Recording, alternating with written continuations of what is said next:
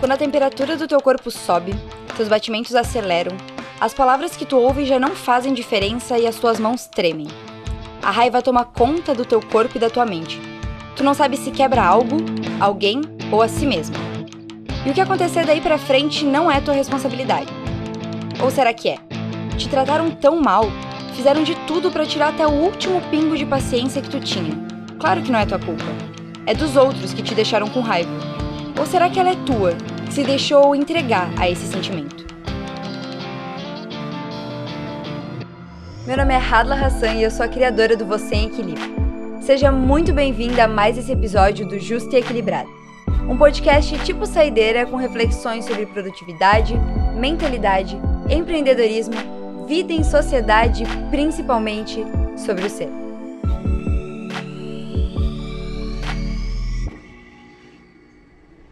Controlar a si mesmo.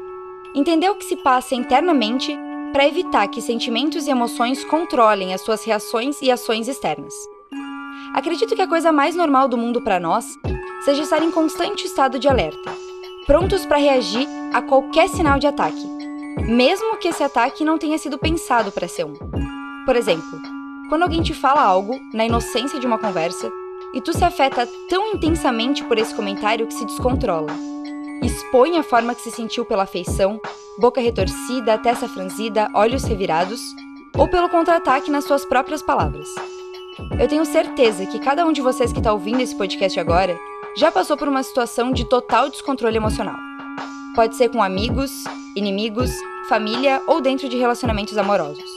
Por mais que já tenhamos passado por situações horríveis por conta dessas respostas automáticas agressivas e desenfreadas, nós continuamos a repeti-las Respire fundo, conte até 10. Falar e pensar sobre isso é fácil quando estamos fora dos momentos de tensão. Mas quando estamos vivenciando eles, parece que nem existe respiração e que tu nunca aprendeu a contar até 10. O tema do podcast de hoje é algo que vieram me pedir algumas tantas vezes: autocontrole. Como controlar as nossas reações em situações de tensão, seja com outras pessoas ou com a nossa própria mente? Eu quero começar dizendo que é extremamente difícil e quase raridade encontrarmos alguém 100% consciente de suas reações diárias.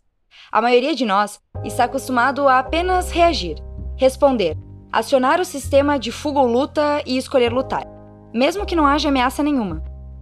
Isso acontece por alguns motivos, dentre eles o fato de nossas emoções serem incontroláveis. Sim, as nossas emoções são respostas automáticas e de sobrevivência do nosso organismo. Um exemplo para clarificar isso para vocês, que eu ouvi do professor Pedro Calabres, é o seguinte cenário. Imagina que tu está nadando tranquilamente no mar e quando olha para o lado vê um tubarão. A resposta do teu corpo para esse acontecimento é instantâneo. Aceleração do batimento cardíaco, dilatação da pupila, parada do peristaltismo do estômago, responsável pela expressão se cagar de medo, e a dispersão do sangue para áreas do corpo que podem ser usadas numa situação de luta, pernas, braços, músculos, etc. Isso tudo que acabou de acontecer dentro do teu corpo foi uma emoção. É uma resposta do teu organismo que busca te salvar, certo? Porque ninguém olha para um tubarão e pensa: hum, um tubarão, agora eu vou sentir medo. É automático. Por isso que é tão difícil ter autocontrole, mesmo em situações que já vivemos diversas vezes, como em uma discussão com um parceiro ou com uma parceira. É impossível haver um controle das nossas emoções, mas nós podemos controlar os nossos comportamentos e minimizar as respostas de algumas das emoções. E isso se chama inteligência emocional. Mas o que é ela e como desenvolvê-la?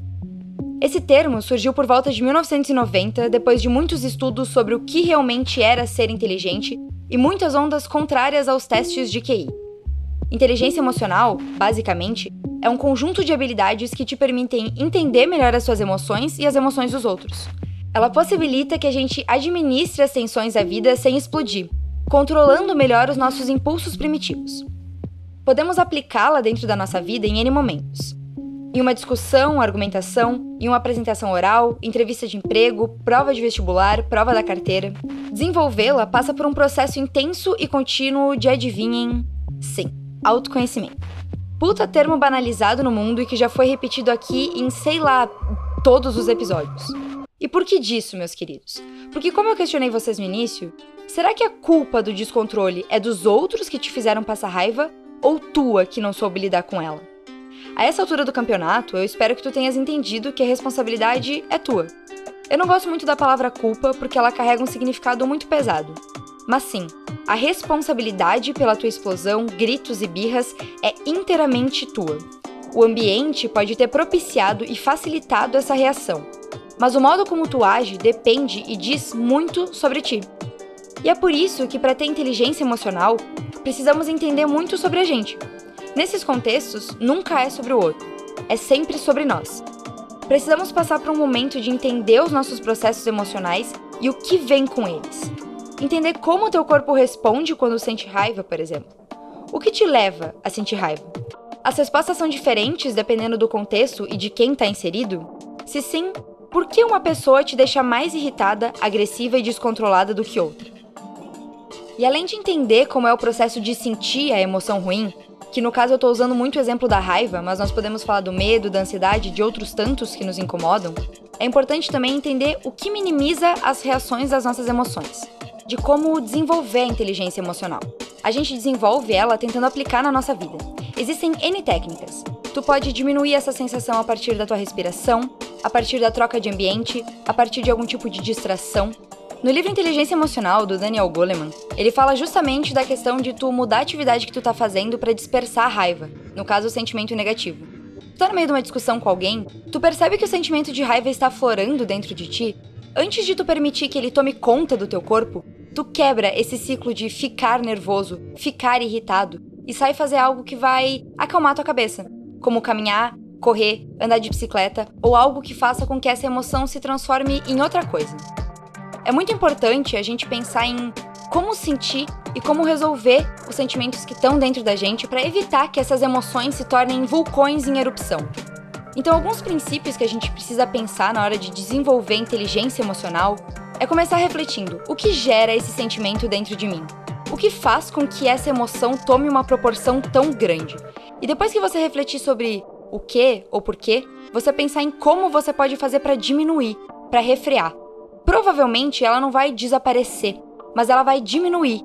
E é nesse diminuir que a gente impede que o descontrole aconteça. Então, para que a gente consiga controlar a si mesmo, a gente precisa entender a si mesmo. Por que, que essa emoção está tomando conta de mim? E o que, que eu faço ou o que eu posso fazer para que essa emoção diminua? Ou para que ela não seja tão forte e não tome o controle do meu corpo, mas sim que eu mesma continue controlando a mim. Então agora, que tal fechar os olhos, respirar fundo e contar até 10? Beijo na bunda e até segunda.